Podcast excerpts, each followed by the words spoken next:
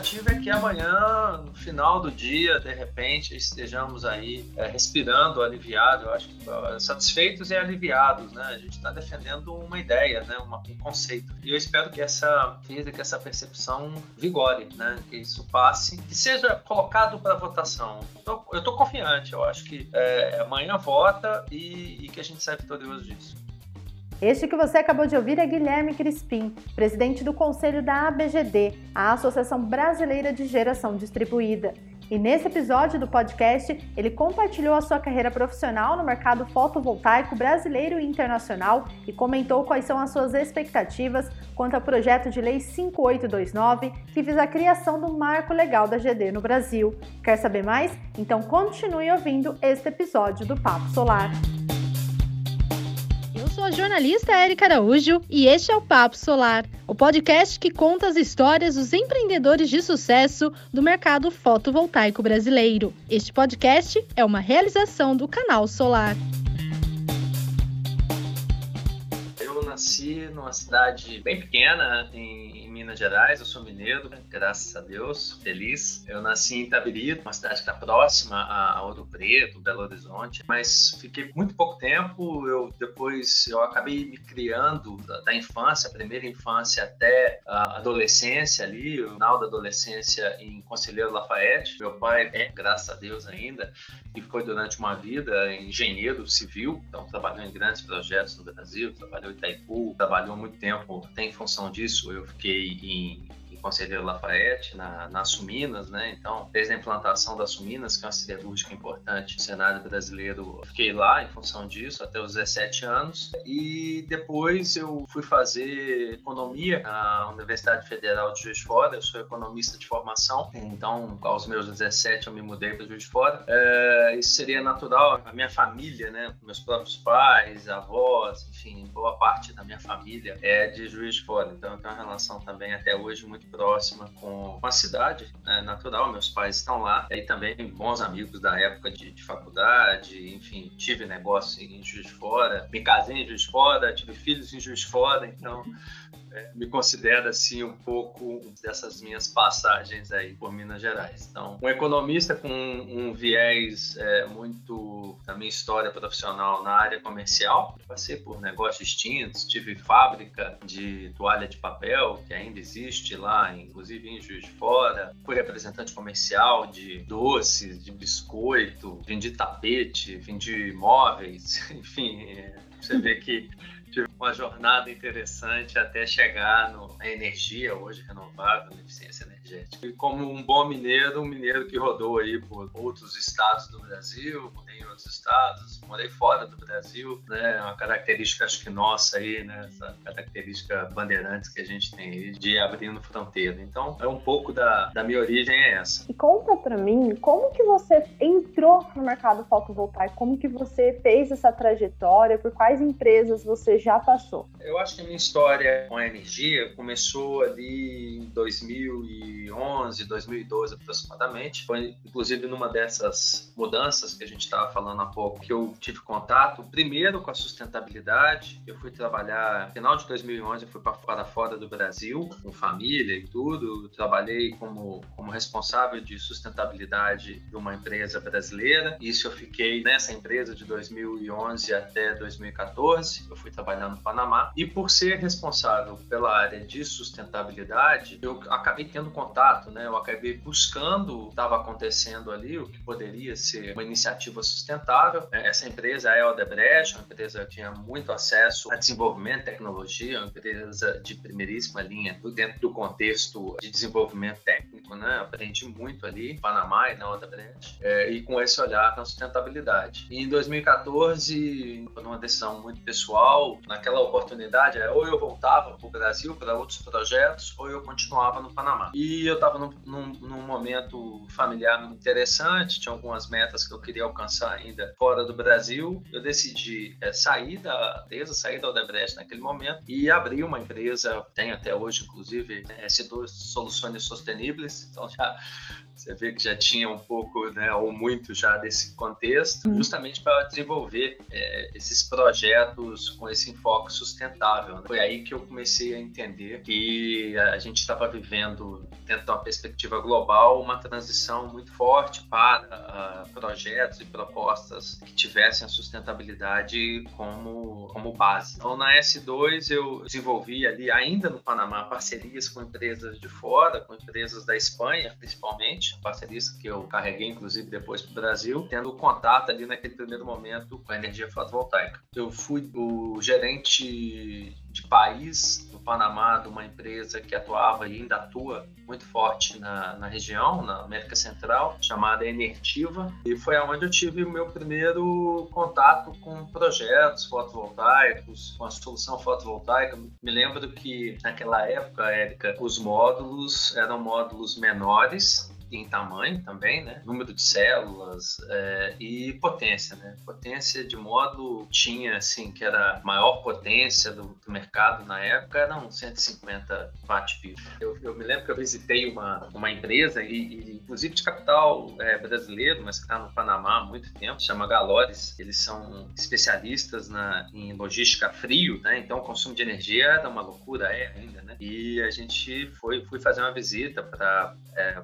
propor um projeto fotovoltaico para eles e tudo. E na época a necessidade já de energia era acima de um mega, né? Então, ainda que eles, os galpões tivessem muito telhado, me lembro que não dava, porque os módulos não conseguiam, né? A geração por, por metro quadrado não, não, atenderia o que eles tinham de telhado, né? 15 mil, 10 mil, 15 mil metros quadrados, mas não tinha como, como fazê-lo em função disso. Não. Mas foi interessante, porque ali eu comecei a entender, a aprender, era diferente, ainda é diferente lá, mas na época era diferente, né? Você não tinha essa questão da, do net metering, do sistema de compensação, é, o investimento era outro, o valor era outro, né? Então, ali foi meu, foi meu primeiro contato. E aí, naquela época, eu me lembro pesquisando, assim, né, o que, que tinha, né? Ah, legal, entendi o fotovoltaico, fazia todo sentido já para mim naquele momento ali, porque percebi essa transição que a gente já vive hoje, mas já na época já estava já tava tocando a porta da alternativa de você gerar uma energia de forma mais limpa, né? A questão aí da,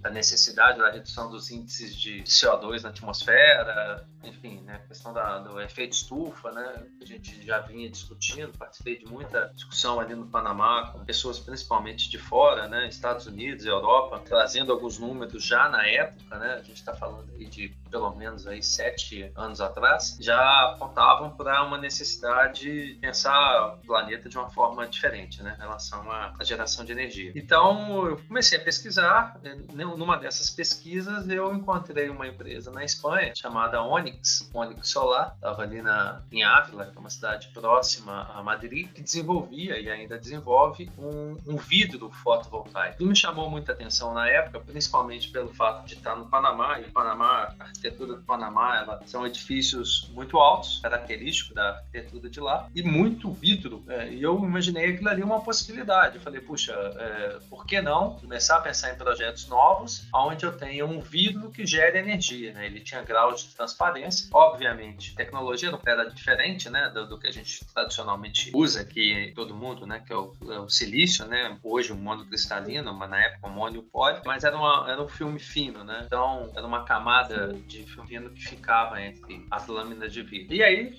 fui entender ainda mais da tecnologia, né? Levei a, a distribuição da, da Onyx para o Panamá naquela época. Tive contato com outra empresa também da Espanha que estava no tema de eficiência energética, que era o Grupo Inverdama, que tinha um software, tinha e tem até hoje, de gestão de energia, né? de, de eficiência energética. E aí eu entrei nesse mundo. Então, voltei para o Brasil em 2015 para um projeto de uma empresa do setor de eletromecânica. Fui para desenvolver um projeto inicialmente em Santa Cruz de la Sierra, na, na Bolívia, com eles. E depois, quando voltei, oito meses depois, efetivamente para cá, moro em Campinas, estou aqui até hoje, eu comecei a desenvolver um projeto junto a essa empresa com foco específico na, na energia renovável. Né? Então, foi aí que eu cheguei aqui. Né? Cheguei na, no, em 2015 no Brasil para desenvolver a que a gente está vivendo hoje. Certo. Quando você chegou, já tinha então a resolução 482, já era real o mercado de energia solar. Como que essa vivência sua no exterior, em outros países, que a energia solar provavelmente já despontava, né? O Brasil está despontando nos últimos dois, três anos, mas como que essa bagagem que você trouxe, ela contribuiu para sua carreira aqui no Brasil em questão de ter ideias, em trazer tendências de lá de fora? Então, eu acho que foi muito interessante porque eu vi o que estava acontecendo no Brasil, o que vinha acontecendo no Brasil, exatamente isso de fora. E isso, inclusive, foi um motivo de uma decisão de voltar. Eu estava bem no Panamá, adoro o país, tenho, inclusive, residência, possibilidade de residência por lá, enfim. Só que o que me passou pela cabeça foi, ali em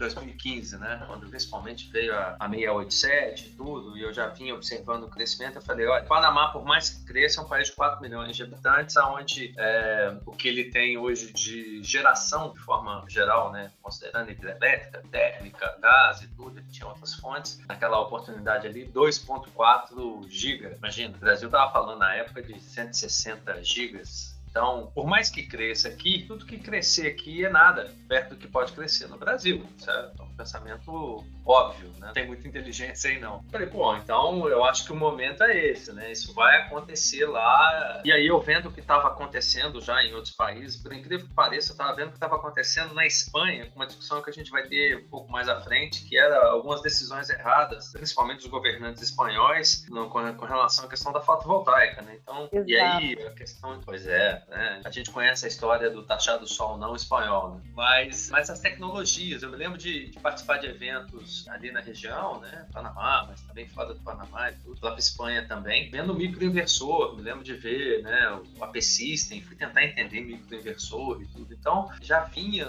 vivenciando essa questão, vinha os fabricantes é, com, aumentando potência de, de módulo, aumentando eficiência, então você percebia que era um movimento global, né, do que estava acontecendo. Eu falei, opa, é hora, se tiver uma oportunidade, talvez é a hora de voltar para desenvolver isso no Brasil. E foi o que aconteceu. Então, foi muito respondendo aí um pouco, talvez, a tua pergunta, é, é, foi muito bom por, por conta disso, né? A gente teve a oportunidade de ver o que estava acontecendo em alguns outros países e começar a perceber o que poderia acontecer aqui, né? Eu acho que o primeiro, a primeira onda, né? Já que a gente está vivendo tanto essa questão de ondas, uh, e essa dá uma primeira onda boa, né? A primeira onda da 482, acho que 2012 a 2015, ela foi importante para sinalizar o que poderia acontecer, né? Um mercado que viria. E aí a 687, ela foi um divisor de águas, né? Ela foi um gatilho porque ela criou outras oportunidades. E aí, quando isso acontece, né? quando você abre para o mercado, quando você abre para possibilidades, todo mundo ganha com isso, porque eu incentivo a empresas de fora a investir no país, a vir para o país. Foi o que a gente viu acontecer muito de opções de fabricantes cresceu assim significativamente. Então isso é bom para o mercado, isso gera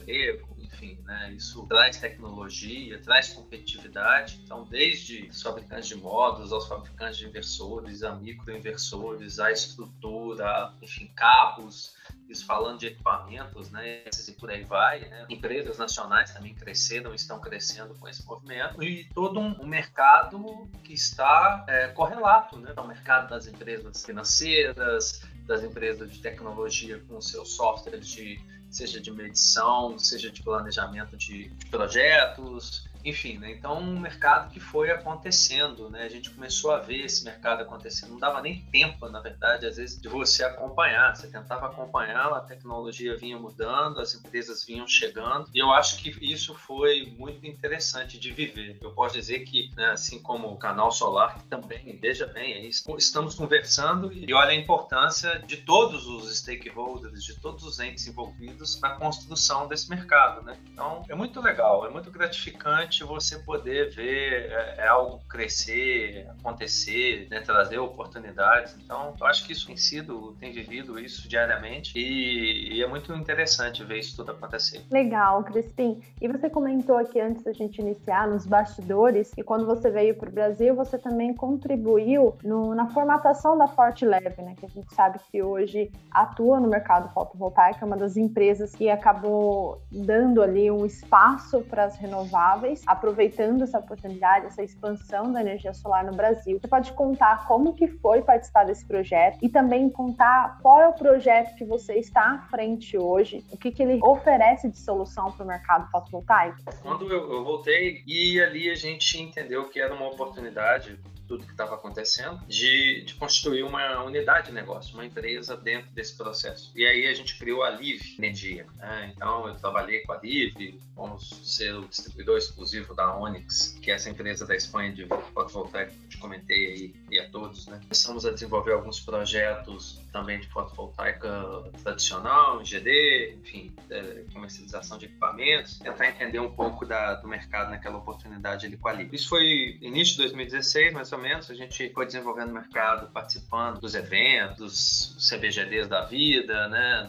das Intersolar também, enfim, posicionando a empresa. Em 2018, numa, numa Intersolar, acho que foi agosto, mais ou menos, da, de 2018, o mercado é assim, a história é assim, a vida é assim, né? Eu tive a oportunidade de conhecer o Antônio Torres, que é o fundadores e, e sócios da, da Forte Leve, da empresa, do grupo Forte Leve, né? Ali na feira mesmo, conversando e tudo, falando um pouco da, da minha, justamente talvez um pouco do que a gente está fazendo aqui, da minha vivência, experiência. No final de 2018, o Antônio me propôs adquirir a Live, ficar com a Live e os, e os ativos da empresa, né? Distribuição da, da Onyx no Brasil e um pouco mais de outras coisas que a gente já vinha desenvolvendo. E me fez um convite ali para desenvolver esse projeto da Forte Leve com ele. Foi o que a gente fez em 2019, né? Isso era final de 2018, início de 2019. Por N vezes estive em Vitória, onde está a sede da Forte Leve.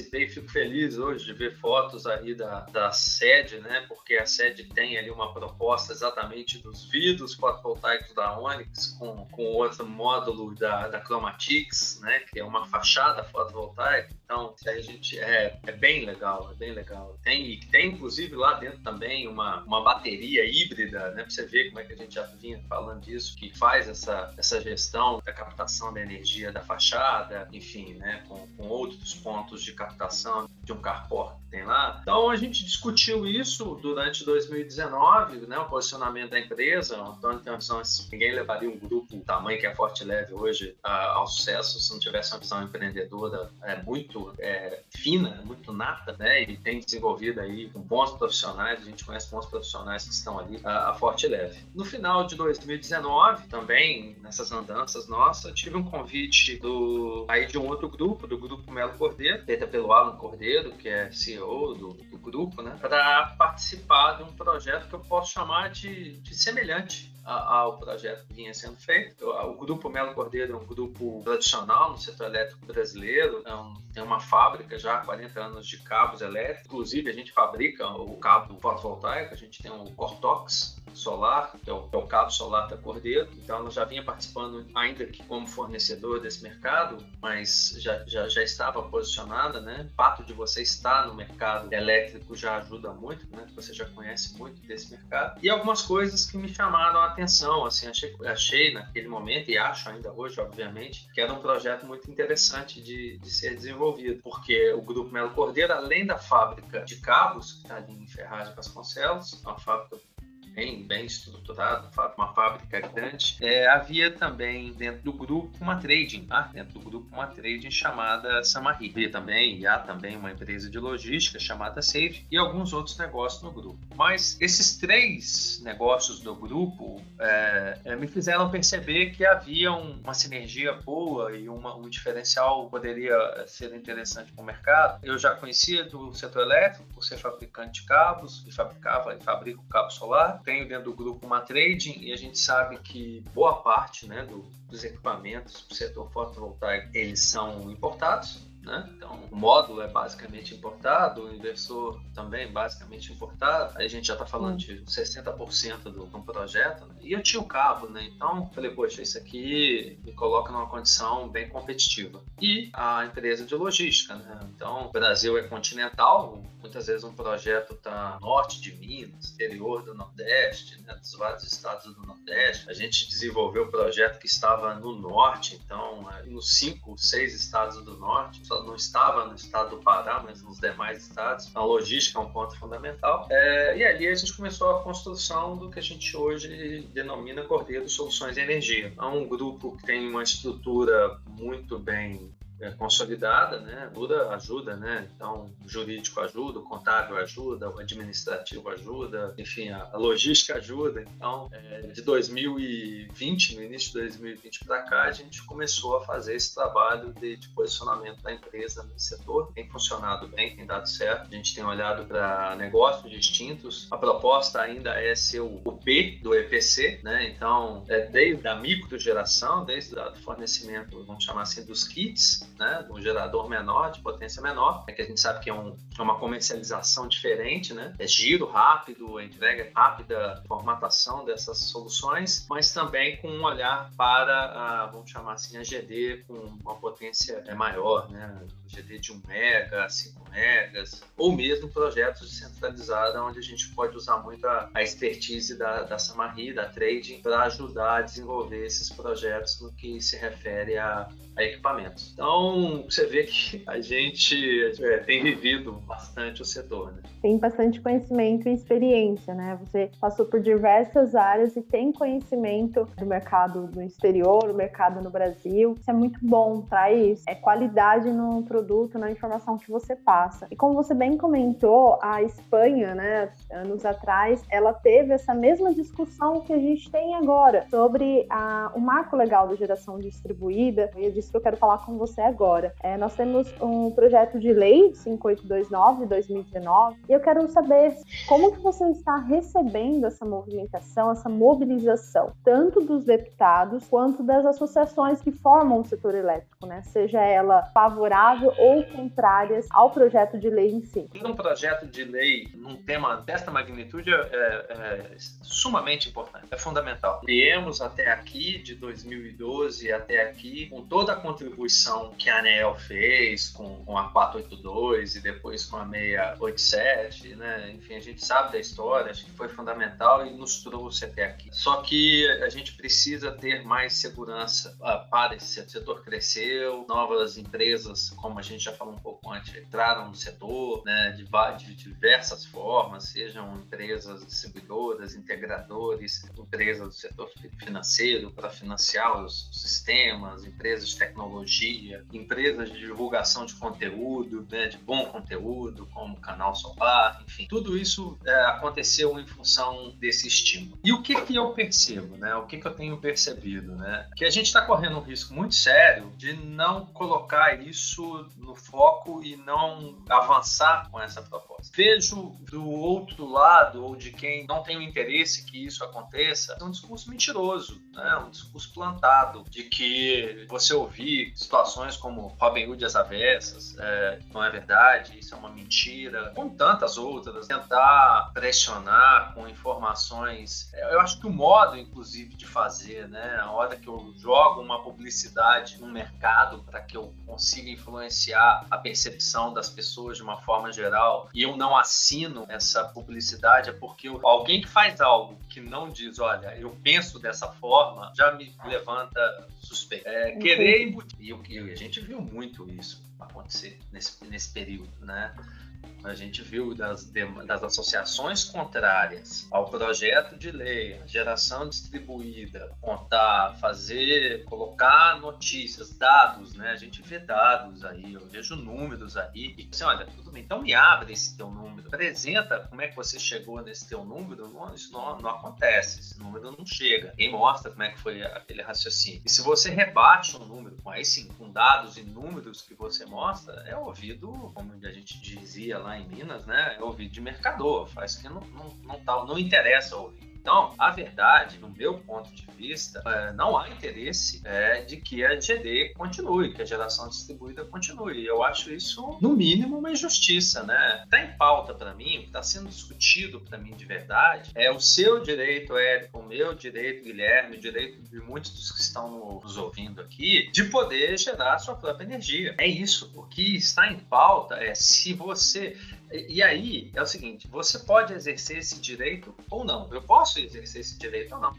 Mas o que está em discussão, na minha perspectiva final, é se você vai continuar tendo esse direito ou não. E, e o outro lado quer que você não tenha. O outro lado quer que você exerça é, esse consumo energético, acesso à energia que ele te fornece, que ele coloca para você, que ele disponibiliza para você. E não que você faça é, por um investimento teu, por uma decisão sua. Um é, consumidor cativo, né, Crispim? Nesse, nesse contexto, né? Ele tira ali a oportunidade de você gerar sua própria energia, utilizando-se da mesma forma que você usaria, mas aí em grande escala, né? Comparação é diferente, né? Até mesmo a atuação de mercado não seria geração distribuída, já sairia um pouco desse mercado, mas é, no final é o mesmo objetivo, né? Gerar luz através da radiação solar. É, é isso que causa essa discussão e provoca essa, esse questionamento. Por que travar uma tecnologia que ela está em expansão no Brasil? Ela possibilita diversos benefícios econômicos, sociais, de tornar a, o acesso a esse tipo de energia. Lembrando que a geração distribuída envolve outras fontes, a eólica, a biomassa, mas a solar atualmente é a que tem mais participação aqui no país. E, Ela é democrática. causa estranheza. Exato, causa estranheza, Ela é né? é democrática. Gente... Não me causa estranheza, só, só coloca em perspectiva o que cada um é, sabe? Eu vi algumas lives de, de porque eu acho que é importante você ouvir o outro lado, mas o, o, o posicionamento, o argumento é falacioso. Eu ouvi de empresas dizendo, não, nós não somos contra a solar, muito pelo contrário, nós somos a favor da solar. A gente só que o seguinte, enquanto num, num um sistema fotovoltaico, watt de um telhado, de uma casa, de um pequeno comércio e tudo mais, ele custa X, num projeto fotovoltaico de grande porte, ele custa quatro vezes menos o que ele está dizendo é verdade, ele só não contou o final da história. Só que eu vou fazer esse projeto, eu vou me beneficiar dessa geração e eu vou te vender ela. No, no residencial, ela é, um, ela é um investimento, é uma geração minha, entende? Então, assim, é, a gente tem que tomar muito cuidado com esse discurso de que eu não sou contra. Ele não é contra mesmo, ele é a favor, mas desde que seja ele, desde, desde que essa geração, essa produção seja dele. É o mesmo caso, enfim, da boa parte né, das distribuidoras e da associação que a defende. Não tem interesse que vigore, né, que isso avance. Não tem, não tem porque é perda de receita. E aí constrói-se argumentos que não são verdadeiros entendeu?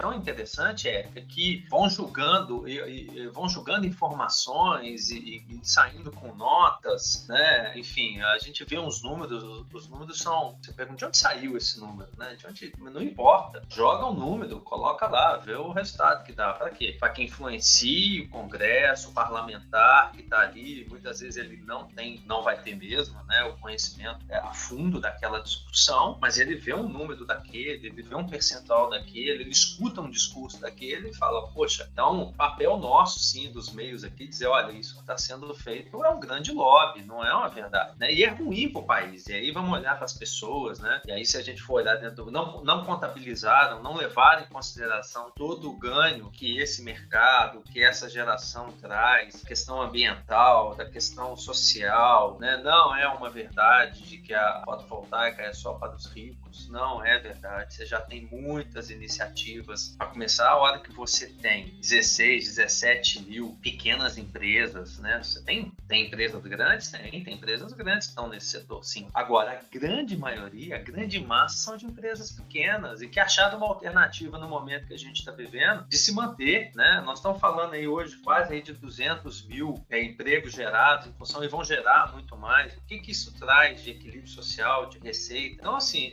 que eu te disse logo no início, eu tento, às vezes, buscar palavras para esse tema, mas é um absurdo, é uma covardia social, nacional sendo feito da maneira que está sendo feito. Quem conhece a discussão sabe. Então a gente tem que estar tá vigilante o tempo todo, né? Você vê quanto tempo tem que nós estamos tentando colocar isso para votação. Trabalho aí tá, do Lafayette tentando, né? Enfim, aí você escuta correntes distintas falando, não pode, tem interesse por trás disso, penso, né? Agora, é, prejudicial para o Brasil, né? para nós. A gente vai ficar atrasado mais uma vez. Né? Está chegando a questão aí da mobilidade elétrica, que tem tudo a ver. Então, vejam o que está acontecendo fora, né? O que o Biden está propondo nos Estados Unidos. E a gente aqui tentando manter os oligopólios, ficar cativo da, sabe, as possibilidades, restrito, enfim, é verdade, é, eu, eu consigo conceber, é, entender se, quer dizer, até entendo, né, mas compactuar com isso, jamais, jamais.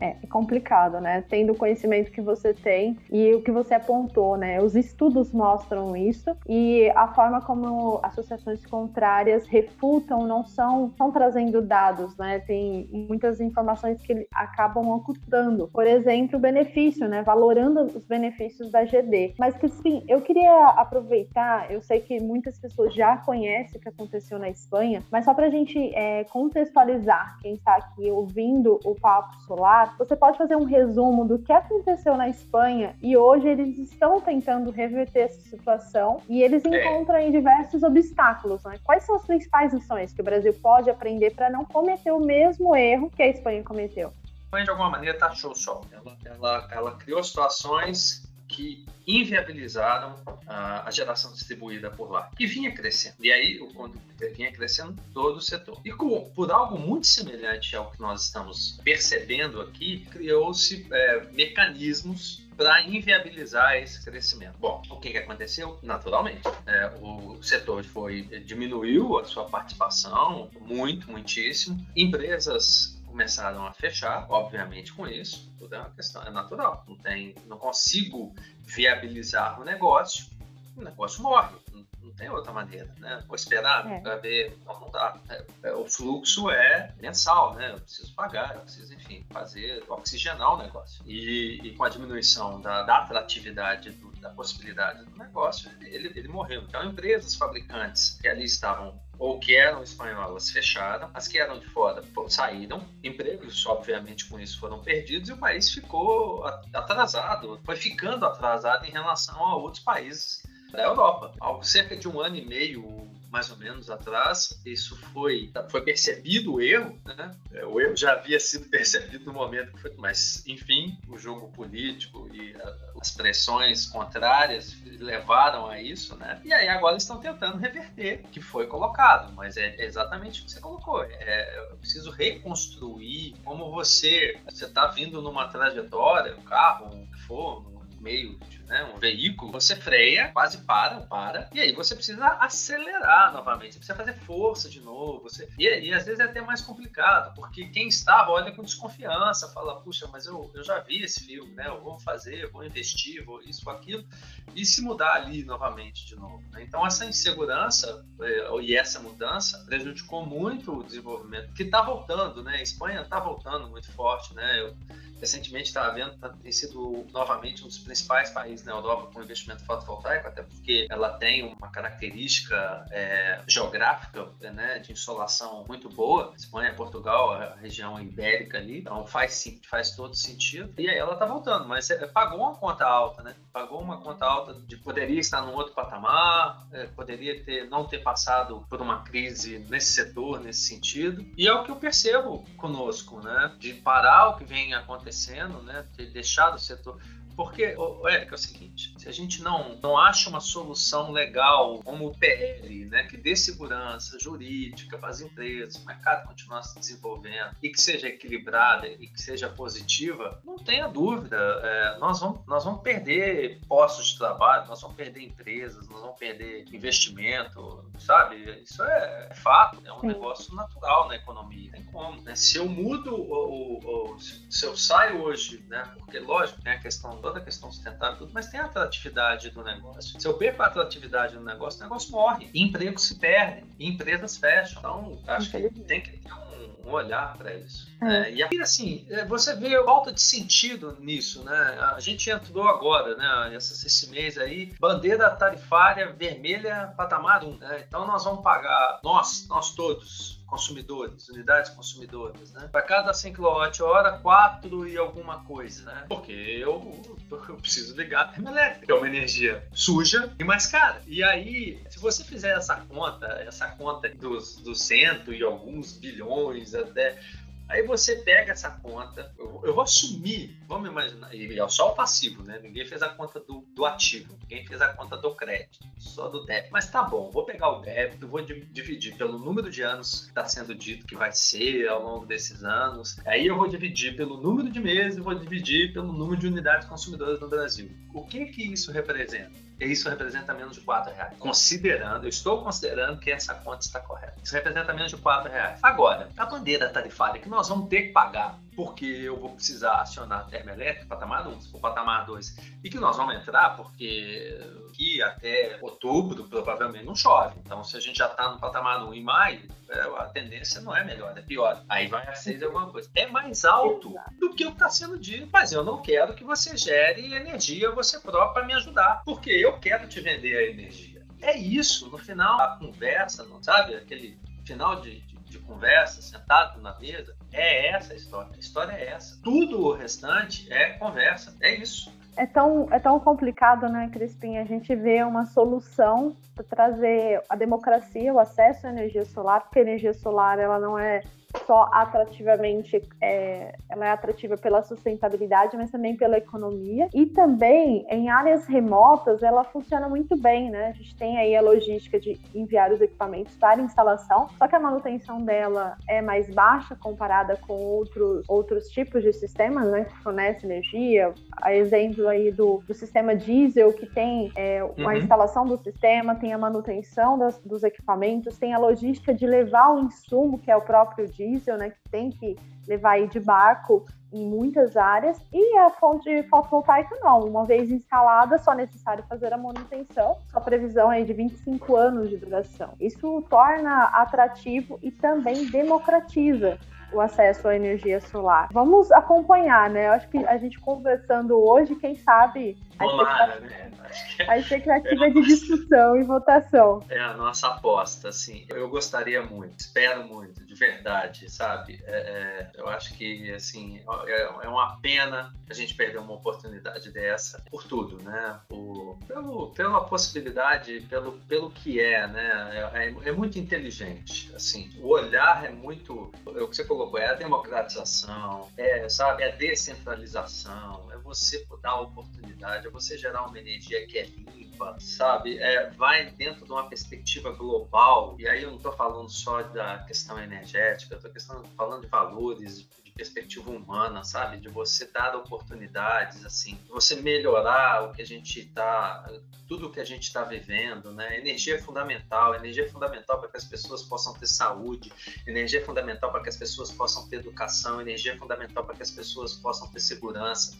Está na base disso sabe? E você é, é, cercear esse direito de alguma forma, não permitir que tenha é, é, múltiplas possibilidades, porque eu estou legislando em interesses muito próprios, olha, é difícil. Eu, eu, ah, eu, quero deixar uma mensagem positiva, que eu de fato, de verdade acredito, eu acredito mesmo de que a gente vai conseguir avançar com isso, porque é, é mais inteligente. Então, tenho convicção de que a gente vai ter ainda discussões, buscar alguns equilíbrios. Não, nós não somos contra. Acho que eu esqueci de colocar um dado, né? Essa discussão toda que eu tenho participado, eu tenho participado efetivamente como presidente do conselho da ABGD, né, que é a Associação Brasileira de Geração Distribuída. Então, eu vivo isso diariamente, essas discussões junto com os conselheiros, junto com outras associações né, que tem feito aí todo mundo o seu papel. E eu tenho muita convicção de que a gente é favorável a um equilíbrio, a gente é favorável à remuneração é, de investimentos feitos também pelas, pelo outro lado, pelas distribuidoras, pelo setor público, mas isso precisa ser de forma muito equilibrada e entender muito, com muita, muita verdade, o, o momento, senão a gente vai perder uma oportunidade. Perfeito. Eu ia pedir para você deixar uma mensagem aqui, mas eu acho que essa mensagem acho que você já finalizou falando sobre a sua expectativa do projeto, mas vamos arriscar, né? Já que a gente conversou, a gente pode já arriscar um placar. Né? É, em conversa com o Lafayette, é, ontem, após a reunião, né, após o almoço, conversei com o Lafayette, com o deputado Ramon também, eles comentaram que foi acordado, pela maioria, teve ali um, um texto de consenso que ou ele já foi publicado ou ainda será publicado nesta quarta-feira pelo deputado Lafayette, que é relator da proposta. Qual que é a sua expectativa,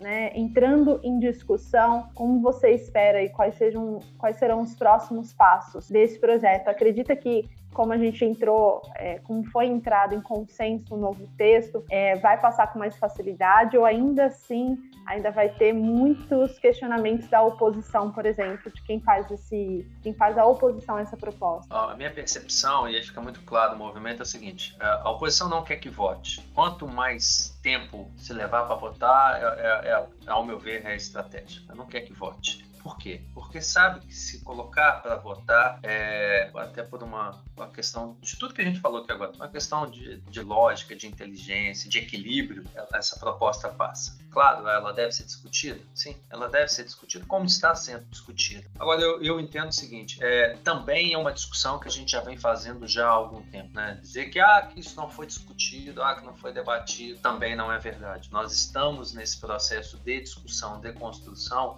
desde o final de 2019, talvez antes até, já existiam propostas nesse sentido antes disso, né? Acho que talvez de forma mais expressiva, intensa e debatida no final de 2019, 2020 inteiro e agora no momento, né? Então já houve muita é, oportunidade, discussão junto à agência, junto aos, aos, aos a todos os, os, envolvidos nesse processo. Então a minha a minha a minha expectativa é, eu percebo que a gente está funilando cada vez mais essa o, o detalhe. Ontem saiu aí, você comentou já alguns outros pontos, mas eu acho que estão tá, tá, tá, equilibrado, sim, é possível, sim, dá segurança, dá, dá, o que nós estamos buscando para o setor. E a minha, minha expectativa é que amanhã, no final do dia, de repente, estejamos aí é, respirando aliviado, eu acho que satisfeitos e aliviados, né? Porque é, é isso, né? A gente está defendendo uma ideia, né? Uma, um conceito. E eu espero que essa física, essa percepção vigore, né? Que isso passe seja colocado para votação. Vai, Érica, eu acho que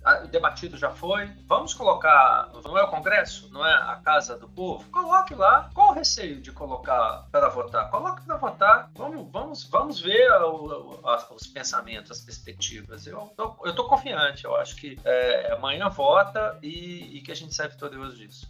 Vamos aguardar então, viu? Eu estarei aqui, lógico, toda a equipe do, de jornalismo do canal Solar já está atento a essa agenda, a gente está acompanhando aí, batendo um papo com todos os deputados e eu estarei atenta aqui. Quem sabe a gente não, na próxima conversa que a gente tenha, já não é falando do impacto da aprovação desse projeto de lei no mercado fotovoltaico brasileiro. Ô, Érica, eu queria ah, fechar aqui a minha fala é, fazendo um agradecimento a vocês do canal Solar, a você, ao Bruno, a toda a equipe. Eu acho que é fundamental, já falei isso com vocês em outras oportunidades, esse trabalho que vocês fazem, essa informação que vocês trazem para o setor, informação de qualidade, é bem apurada, né, bem, bem verdadeira, que é fundamental, né, para que a gente possa estar. Tá, tem muita coisa, eu fico sabendo e me informo por vocês e deixa e, e, a segurança da informação. Isso é fundamental. Então, assim, vocês fazem um favor, o trabalho que vocês desenvolvem, o canal Solar desenvolve, faz um favor ao setor de forma geral. Vou dizer assim, né? É um termo que